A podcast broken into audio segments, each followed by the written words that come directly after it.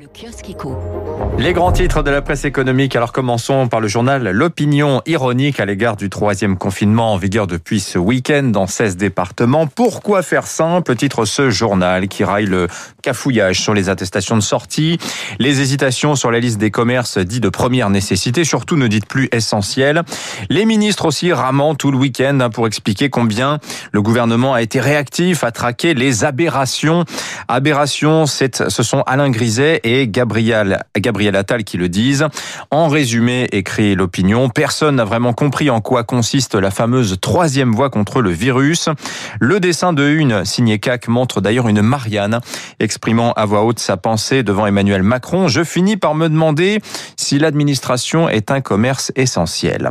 Réaction d'ailleurs instinctive vendredi, 400 km de bouchons en région parisienne, afflux dans les gares, grande migration des franciliens pour quitter la région, parfois très loin.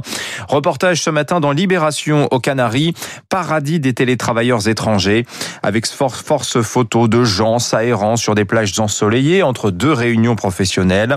Parmi eux, beaucoup de Français ont pris d'assaut les îles espagnoles relativement épargnées par la pandémie.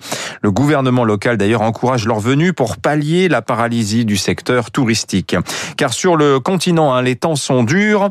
Les échos mettent à la une ce matin le plan de l'exécutif pour une vaccination de masse. De, de masse.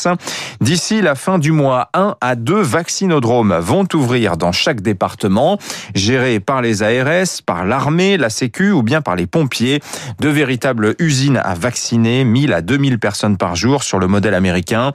Il s'agit d'écouler les millions de doses de vaccins qui nous arrivent, 12 hein. millions 7 le mois prochain, 17 millions 6 en mai, 26 millions 6 en juin.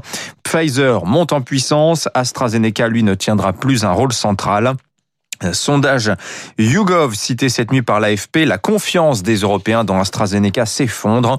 Le vaccin est désormais perçu comme plus dangereux que sûr en Allemagne, en France, en Espagne ou en Italie. Enfin, reportage dans le monde chez Amazon aux États-Unis, dans l'Alabama, le sud rural pauvre et noir.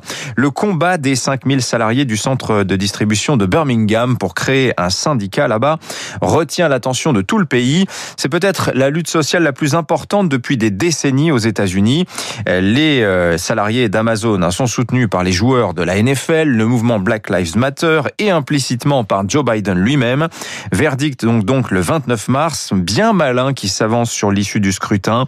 En cas de création du syndicat, le spectre d'une fermeture du centre plane.